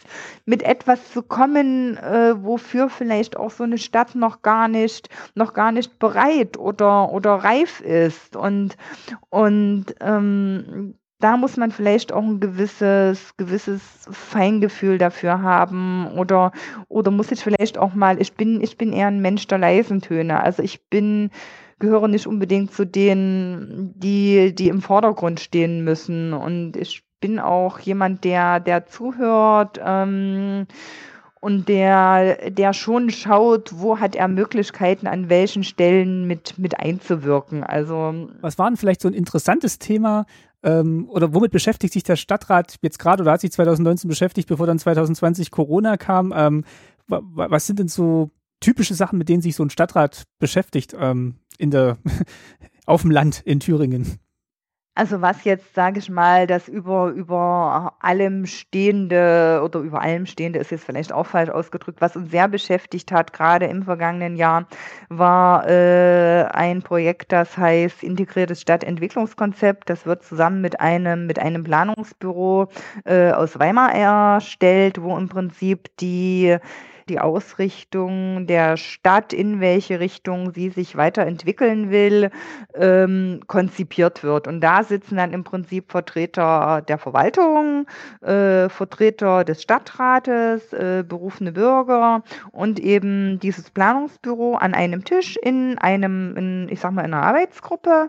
Und dort werden dann halt äh, Ist-Zustand, was ist jetzt, wird eine, eine Erfassung ähm, gemacht, wie ist jetzt der zum Beispiel der Leerstand an Gebäuden, wie ist die Beschaffenheit an Gebäuden, wie ist die Bevölkerungsstruktur. Also so ganz äh, verschiedene Datensäulen im Prinzip aufgenommen, werden miteinander verglichen, ins Verhältnis gesetzt, wie ist es jetzt, wie ist die prognostizierte Entwicklung in den nächsten hier, in dem Falle waren es 15 Jahren bis 2035, weil damit habe ich erstmal eine gewisse Arbeitsgrundlage, um zu wissen, äh, wie geht die, geht die städtische Entwicklung weiter äh, und wie kann ich darauf im Prinzip einwirken, wo kann ich anknüpfen, wo kann ich aufbauen. Und das ist im Prinzip so ein Arbeitsmittel. Das findet jetzt gerade seinen Abschluss und damit, damit sollte die Stadt, die Verwaltung und der Stadtrat in den nächsten Jahren dann natürlich im besten Falle unbedingt arbeiten, weil das ist, das ist, ist sage ich mal, ein Werkzeug, was man in der Hand hat, wo man auch Zahlen hat, wo man äh, wo man ähm, ein Nachschlagewerk hat, wo man, wo man ähm,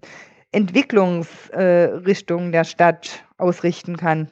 Das ist so ein bisschen das, was wir gerade ähm, besprochen haben. Also bohrt man jetzt nach Erdöl oder äh, guckt man jetzt nach dem Tourismus oder äh, lockt man jetzt vielleicht Pendler an aus Jena? Also ist das so die Diskussion, die da geführt das wird in dem Rahmen. Genau, genau, das ist die, das ist die Ausrichtung und das sind die Diskussionen, die dort geführt werden. Und ich denke, das ist halt auch, das ist einer der Hauptpunkte, auf die man sich, auf die man sich schon festlegen sollte, weil das bestimmt ja die Zukunft und die Geschicke einer Stadt irgendwo. Ihre Einwohner, ihre Struktur, ähm, ähm, äh, verfällt die Innenstadt ähm, und ich habe keine Einwohner mehr, fällt am Ende auch der Tourismus hinten runter, weil ähm, nur vielleicht um irgendein schönes Bauwerk anzugucken, ähm, fährt man, fährt man nicht an einen Ort, man, man will die Gesamtheit erleben und, und das sind, das sind so diese Dinge, die man dabei immer ähm, im Zusammenhang mit, miteinander betrachten muss. Das ist wahrscheinlich jetzt nochmal ein neuer Blick auf, auf die Stadt. Also, den Sie als Unternehmerin bekommen haben, war wahrscheinlich so auch der erste Perspektivwechsel und jetzt nochmal ein neuer. Gibt es jetzt Gibt es jetzt daraus schon wieder neue Erkenntnisse, wo Sie für sich sagen, okay, jetzt habe ich nochmal ein ganz anderes Blick, äh, einen ganz anderen Blick auf meine Heimatstadt bekommen? Naja, es ist vielleicht auch so, dass man dann sagt, äh, wenn man einmal in so einem öffentlichen Gremium Anteil hat, ähm, sieht man vielleicht auch ähm, nochmal mit anderen Augen ähm, die Umsetzungsmöglichkeit der eigenen Gedanken da sind natürlich immer gewisse Hürden gesetzt. Ja. Äh. also man, man merkt, ähm, dass die, dass vielleicht die guten und die kreativen Gedanken der eine Punkt sind und das dann äh, oder der eine Punkt ist und und das letzten Endes aber die Ausführung und ähm, die Grenzen, die einem dabei gesetzt sind, äh, erstmal so mittelbar äh, manchmal sehr dicht beieinander liegen. Und dass man, dass man vielleicht äh, äh, lernen muss, verschiedene Möglichkeiten in Betracht zu ziehen oder auch mal zu sagen, äh, was gäbe es denn vielleicht für Alternativlösungen oder wo kann ich mir ähm, im Umfeld oder auch im, in, in, der, in der Region vielleicht Verbündete suchen, wo kann ich, wo kann ich vielleicht für gewisse Konzepte, Projekte, äh, Umsetzung ähm, Partnerschaften gründen mit anderen Gemeinden? Wo kann ich, äh, wo kann ich gucken, wie man sich äh, miteinander verzahnen kann? Wo kann man die, die Arbeit vielleicht auch auf mehrere Schultern aufteilen? Wo profitiert vielleicht nicht nur die, die Gemeinde davon? Wo kann man letzten Endes sagen, äh, wir versuchen uns als, als Region besser zu vermarkten? Und das sind, das sind jetzt auch nochmal, ja, Erkenntnisse, die man, ja, die man als Bürger vielleicht oder Bürgerinnen vielleicht erstmal gar nicht so hat, aber äh, ähm, es ist natürlich trotzdem spannend, wenn man sagt, ich engagiere mich jetzt in meiner Stadt und äh, fühle mich auch als Teil der Stadt. Sehen Sie das auch an anderen, an anderen Stellen? Ist, ähm, gibt's da, gibt's da eine, eine stärkere Bewegung jetzt in weiter vielleicht auch, dass, dass die Leute sich um ihre Stadt kümmern? Leider nein. Leider nein. Also das, das glaube ich, kann ich so, kann ich so ohne großartig drüber nachzudenken sagen. Also wer sich, wer sich miteinander verbindet, sind teilweise die Einzelhändler, dass die wirklich dafür kämpfen, wahrgenommen zu werden dass sie, dass sie in der Stadt weiterhin da sind, auch wenn meinetwegen äh, Baumaßnahmen stattfinden, die vielleicht gerade mal eine Straßensperrung äh, hervorrufen oder jetzt gerade auch zu dem Zeitpunkt in diesem Jahr, wo nun Corona irgendwo wie so ein Schatten über uns allen lag mhm. und Einzelhandel geschlossen war, Einzelhandel wieder auf war, Einzelhandel jetzt wieder geschlossen ist. Also da merkt man schon auch eine, eine Solidarität untereinander. Ich verwende mal das Wort, dass man da enger zusammenrutscht. Aber aber ich glaube, das Ganze muss, um so eine Stadt zu halten, ähm, das muss, das muss übergreifend passieren. Also das reicht, glaube ich, nicht, wenn, wenn da nur die, die zehn verbliebenen Einzelhändler sagen, wir versuchen hier noch in einem Strang zu ziehen, indem wir vielleicht mal eine gemeinsame größere Werbeaktion machen. Äh, wir sind weiterhin für sie da und mhm das muss, das muss, glaube ich, ähm, aus allen Bereichen kommen. Das muss von Verwaltung kommen, von der Verwaltung kommen. Das muss vielleicht auch durch den Stadtrat noch mit ähm, befeuert werden. In welcher Art und Weise jetzt auch immer, da muss man drüber nachdenken. Es muss aus dem Handel und aus dem Handwerk kommen. Und es muss natürlich auch nicht zu allerletzt die Bereitschaft der Bevölkerung dazu da sein, es anzunehmen das ist auch ein Punkt, den, den, man, den man niemals außer Acht lassen darf. Die Bevölkerung muss natürlich auch sagen, ich kaufe vor Ort ein, ich gehe in meine Stadt, ich, ich, äh, ich tue vielleicht auch kleine Dinge, die in meiner Hand liegen, um diese Stadt ein klein wenig lebenswerter zu machen. Und das sind oft ganz, ganz äh, nur Akzente, die man damit setzen kann, aber die schon, die schon ganz, ganz viel bewirken können. Glauben Sie, da ist auch viel verloren gegangen, so in den Wendejahren? Ich habe jetzt vor kurzem einen Artikel gelesen über, über Leipzig, dass ähm, ja, das immer noch so ein bisschen kämpft, seine Identität jetzt zu finden, nachdem es ganz kurz mal ähm, ja, Industriestadt war und Solarstadt irgendwie da in der Nähe auch noch war und jetzt wieder nicht. Und weil da jetzt auch mit der Industrie, die es verloren hat, jetzt sich auch nicht mehr als Industriekleinstadt definieren kann, sondern einfach auch eine neue Rolle jetzt erstmal suchen. Ja. Viele Bürger da Schulterzucken daneben stehen und sagen, ja, ja. Hauptsache ich habe noch Arbeit und alles andere ist mir erstmal egal. Ja, ich glaube, so ist es. Ich glaube, dieser, dieser Ort muss sich wie viele andere Orte einfach neu definieren. Und das ist ein Findungsprozess. Und man muss wissen, wo will man hingehen und, und welchen Weg will man da besch äh, dabei beschreiten und, und äh, wen nimmt man dabei alles mit? Und es ist, denke ich, ganz wichtig, die Bevölkerung dabei, dabei auch unbedingt mit ins Boot zu holen und ähm, jedem auch irgendwo äh, klar zu machen, dass er ein kleiner, ein kleiner äh, Teil, ein Puzzlestein doch in dem großen Gefüge ist und dass wir, dass wir in der Gemeinschaft ähm, doch wesentlich mehr erreichen kann, als wenn da vielleicht 20 Stadträte sich abstrampeln und vielleicht noch eine Verwaltung dazu und ein paar Einzelne, dass das aber äh, das Leben einer Stadt nur zu einem, einem Teil ausmacht, dass jeder irgendwo ein Teil der Stadt ist und jeder, jeder vielleicht einen, einen Anteil dazu auf seine eigene Art und Weise mit leisten kann. Egal wie, ob er sich irgendwo gemeinnützig einbringt, ob er sein Haus saniert, ob er sein Grundstück, was vielleicht an irgendeiner Straße gelegen ist, einfach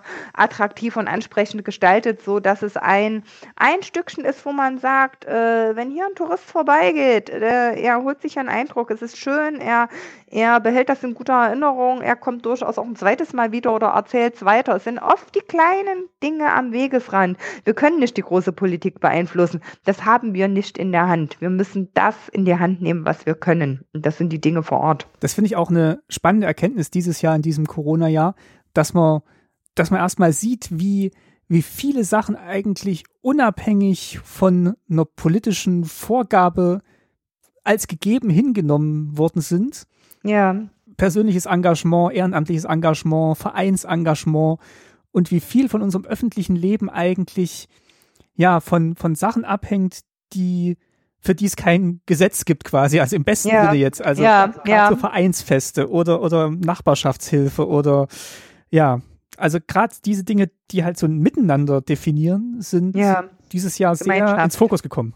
Ja, unbedingt und auch äh, ja auch ein bisschen also mache ich mir auch ein bisschen Sorgen drum dass die dass die halt überleben können und dass diese diese dieser Anspruch überlebt dass man eben nicht nur Sachen für sich macht sondern auch für andere das ist, das ist in diesem Jahr eine sehr zweischneidige Geschichte. Also im ersten Teil, im ersten Lockdown des Jahres habe ich so für mich gedacht, die Menschen rücken, die rücken aufgrund dieser, dieser Erlebnisse enger zusammen, ähm, die Gemeinschaft ähm, wird stärker.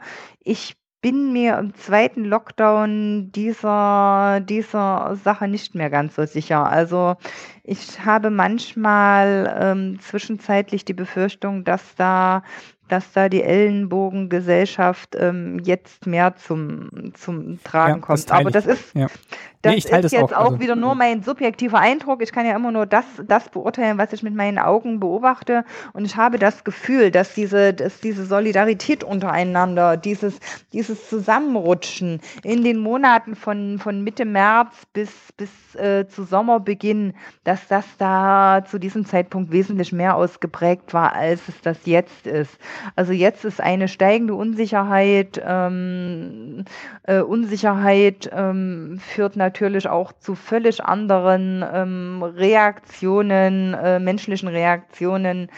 Und dass es bereits das zweite Mal in diesem Jahr ist und viele vielleicht auch Angst haben um ihren Arbeitsplatz, um ihre Gesundheit, um ja, vielleicht auch ihr, ihr, ihr Zuhause, wenn noch Kredite hinten dran hängen an mhm. vielleicht äh, Wohneigentum oder oder was auch immer in jedes persönliche Umfeld damit hineinspielen kann. Also ich, ich habe bei diesem, bei diesem zweiten Lockdown manchmal schon ein, ein sehr ungutes Gefühl, was das, ähm, was das zwischenmenschliche Verhalten untereinander betrifft. Also ja. Die Menschen werden dünnhäutiger, ja, äh, genau. dünnhäutiger genau. und, und das drückt sich absolut auch in dem aus, wie sie sich, wie sie sich verhalten, wie sie sich mit, im Miteinander verhalten.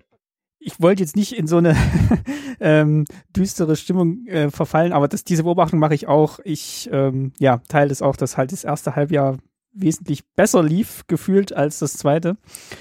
Wollte es aber tatsächlich zum Ende hin auch nochmal vielleicht was, was Positives was Positives sagen, also weniger über 2020 als jetzt über unser Gespräch. Ähm, ich ich will jetzt nicht den Begriff vom, vom, vom Wendegewinner oder Wendegewinnerin benutzen, weil das für mich immer sowas hat wie, da hat man jetzt äh, ein Los gezogen und ähm, hat entweder ja, ja. gewonnen oder eine Niete gezogen.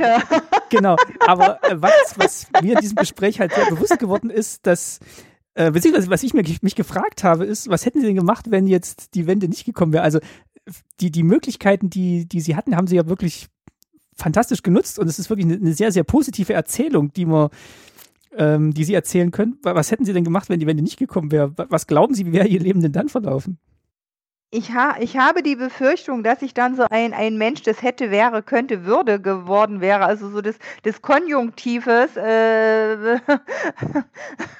ich hätte vielleicht, wenn, wenn es möglich gewesen wäre, äh, ich denke, mein Leben wäre in dem Büro verlaufen, vermute ich, befürchte ich. Mein Leben wäre in dem Büro mit einem, mit einem äh, dieses Baubetriebes, mit einem höchstwahrscheinlich ungeliebten Studium verlaufen. Und ich hätte mich vielleicht mehr in meiner, in meiner Freizeit dann ähm, auf, auf andere Dinge besonnen und, und hätte, glaube ich, nie so diese Verzahnung, diese Verzahnung von äh, Berufsleben und äh, privaten Bereich als, als ein großes Ganzes betrachtet. Aber das ist alles Hypothese, das kann man, ja. das kann man, das kann man, ähm, kann man auch schwer beurteilen, wie, wie der Werdegang äh, unter einem anderen Regime und unter and ganz anderen Rahmenbedingungen verlaufen wäre.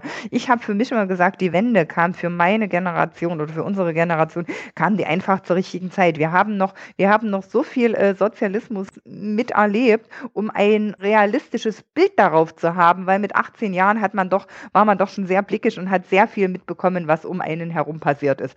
Aber man war oder wir waren vom Alter her äh, absolut im richtigen Alter, um, um äh, äh, unser Leben noch in die Hand zu nehmen und um das daraus zu machen, was wir daraus machen wollen und was wir, was vielleicht auch nach unseren Möglichkeiten ähm, machbar war. Und, und das muss ich für mich immer sagen, äh, das rückblickend betrachtet, würde ich, würde ich viele Dinge, ähm, glaube ich, nochmal ganz genauso oder ähnlich tun. Und äh, es gibt da in meinem Leben keinen Punkt, den ich, den ich äh, jemals bereut habe. Mal von diesem Jahr abgesehen, was einen so aus äh, schon aus der Bahn geworfen hat. Ähm, aber das war ja auch keine man, persönliche Entscheidung. Das aber das war keine persönliche Entscheidung. An der Stelle ist es dann schon manchmal so, dass man sagt, äh, dass man dann auch rückblickend mal seine persönlichen Entscheidungen in Frage stellt und sagt, ah, bist du da wirklich richtig abgebogen? Aber das ist dann dieses Jahr einfach aus dieser doch sehr, sehr, sehr speziellen Situation ja. heraus entstanden. Wäre ich ganz normal weiter in meinem Alltag geblieben,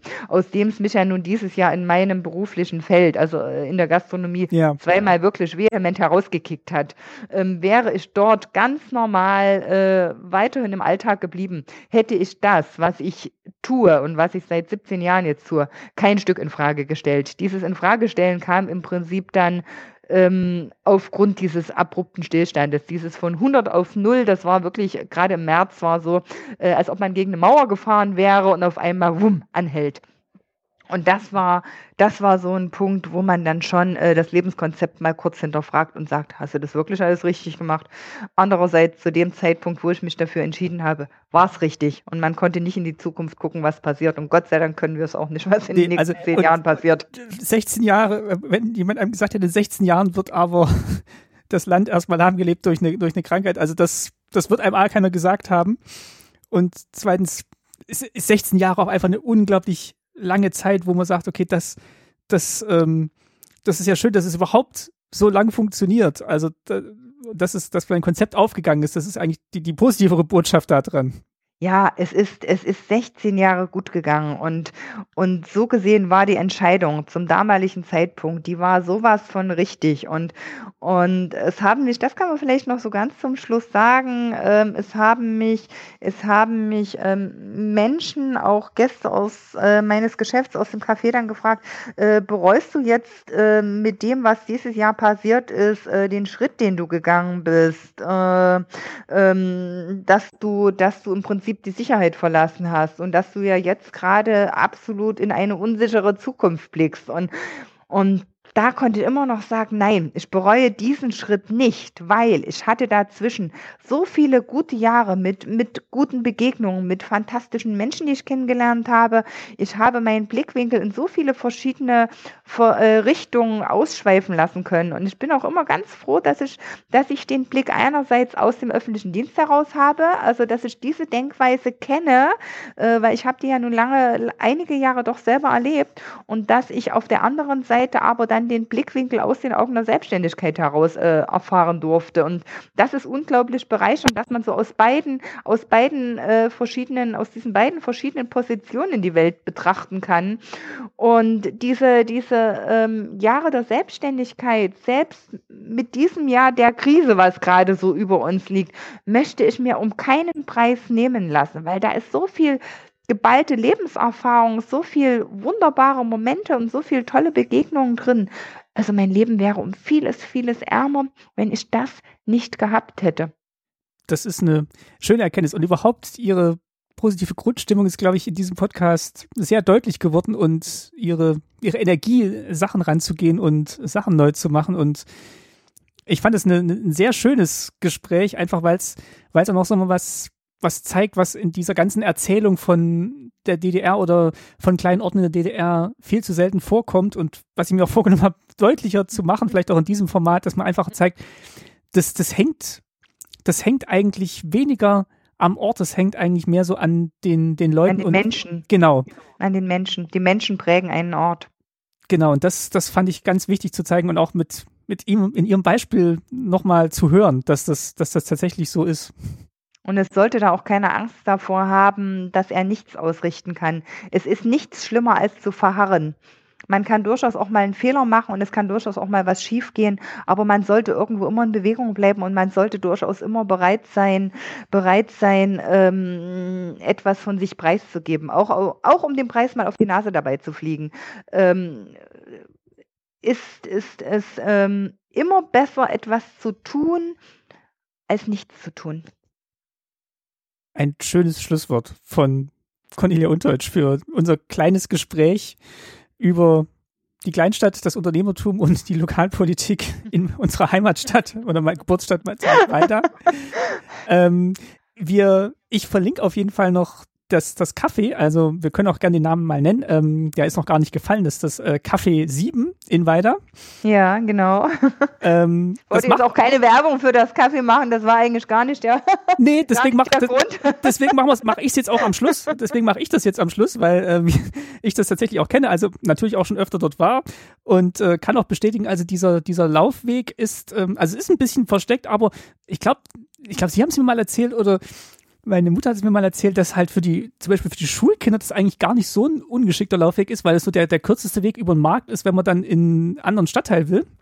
Ja, es ist so, es ist so eine kleine, eine kleine schmale Gasse, genau, die, die im Prinzip den Markt dann mit der Pfarrstraße dahinter verbindet. Das war früher so eine ganz alte, verfallene, äh, kaputte Straße, wo man kaum durchgegangen ist. Das war so, auch als wir es übernommen haben, da war die Straße gerade kurz vorher gepflastert worden. Ansonsten sah es dort noch aus wie, wie ich sag mal, ausklingendes 19. Jahrhundert. Also das war, war wirklich äh, alles sehr kaputt und verfallen und, und ähm, ganz, ganz alte, kaputte Bausubstanz. Also das war eine, eine gruselige Gasse und die ist doch wirklich äh, wieder, wieder sehr, äh, sehr zu leben erwacht. Und das ist, ein, ist, ein, ist ein schon ein schöner, ein schöner Teil von Weida geworden. Da oben die, diese, diese ganze Ecke oberhalb ja. des Marktes, die ist mit äh, von den Eigentümern auch der anderen Häuser mit, mit durchaus sehr viel Liebe und äh, Geschmack ähm, saniert worden. Und da würde ich mir auch immer so ein ganzes Stück wünschen, dass sich das äh, im Stadtgebiet dann einfach so ein bisschen, ich sag mal, ausbreitet und um sich greift und vielleicht auch so dieser,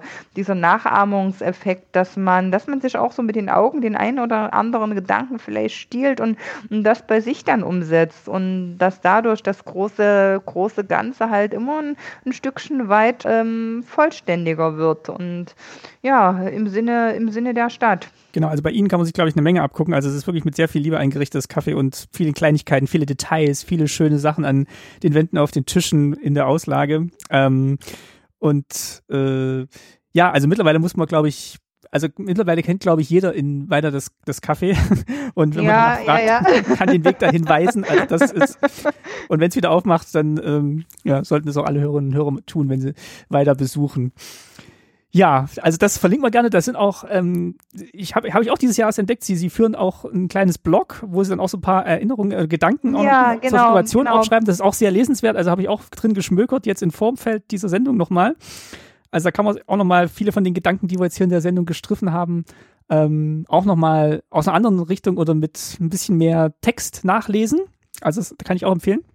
Ja, das ist eines der Ergebnisse dieses, dieses äh, ersten Stillstandes im, im, in diesem Jahr, dass ich einfach mal so, das ist so ein bisschen so eine stille Leidenschaft von mir, gerne schon Dinge, Dinge niederzuschreiben und, äh, und der Alltag lässt immer sehr wenig Raum dafür. Und, und dieses auf einmal aus dem Alltag geschmissen zu sein im, im zweiten Quartal, das ließ mir auf einmal da doch ungeahnten Freiraum dafür entstehen. Und dann nach, nach der ersten Schockstarre äh, hatte ich mich dann entschieden, das vielleicht in etwas äh, äh, Positives umzusetzen und habe dann halt angefangen, die Texte, die ich teilweise zu Hause für mich geschrieben habe, schon, schon relativ lange eigentlich, dann einfach mal online zu stellen über diesen, über diesen Blog-Button in der, in der auf der Homepage. Und ich bin auch gerade wieder dabei, ein bisschen was zu schreiben, weil das ist so, ah, das ist für mich eine sehr äh, gekonnte äh, Abwechslung und Ablenkung und ich mag das einfach sehr, sehr gern. Bin ein bisschen ein Wortspieler.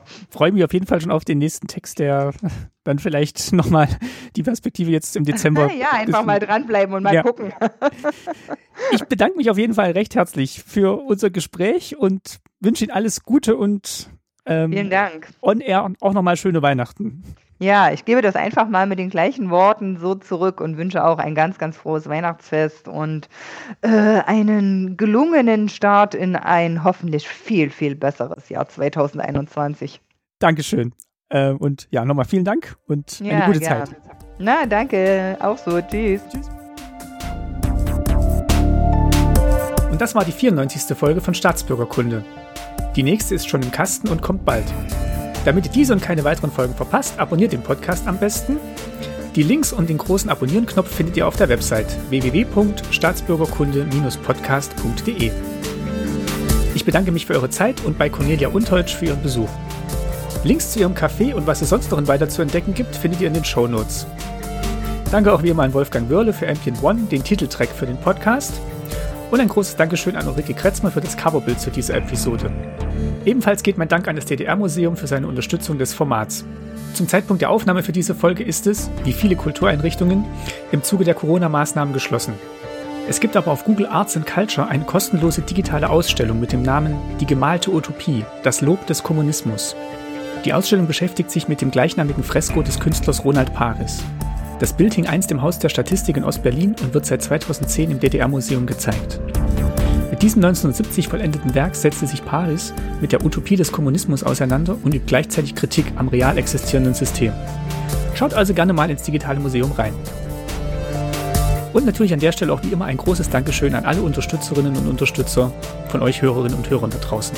Seit der Aufnahme zur letzten Folge haben Anne und Mirko, Manuel, Christoph, Matthias, Robert, Charlotte, Jens, Thomas und Daniela etwas in den digitalen Hut geworfen. Vielen Dank an euch. Wenn auch ihr das Format unterstützen möchtet, unter www.staatsbürgerkunde-podcast.de findet ihr alle Möglichkeiten und Infos unter dem Link Unterstützen. Und falls euer Podcatcher diese Funktion hat, könnt ihr auch direkt über den entsprechenden Button bei dieser Folge einen Betrag eurer Wahl via PayPal beisteuern. Wie immer sind wir gespannt auf eure Kommentare zu dieser und anderen Episoden auf der Website. Ein Kommentar bei Apple Podcasts hilft uns auch, sichtbar für neue Hörerinnen und Hörer zu werden. Daher unsere Bitte, wenn ihr uns unterstützen wollt, muss das nicht immer finanziell sein. Empfehlt uns gerne weiter, kommentiert, teilt diese Folge. Das hilft ebenso. Ein großes Dankeschön von uns fürs Zuhören und bis zur nächsten Folge. Tschüss, euer Martin.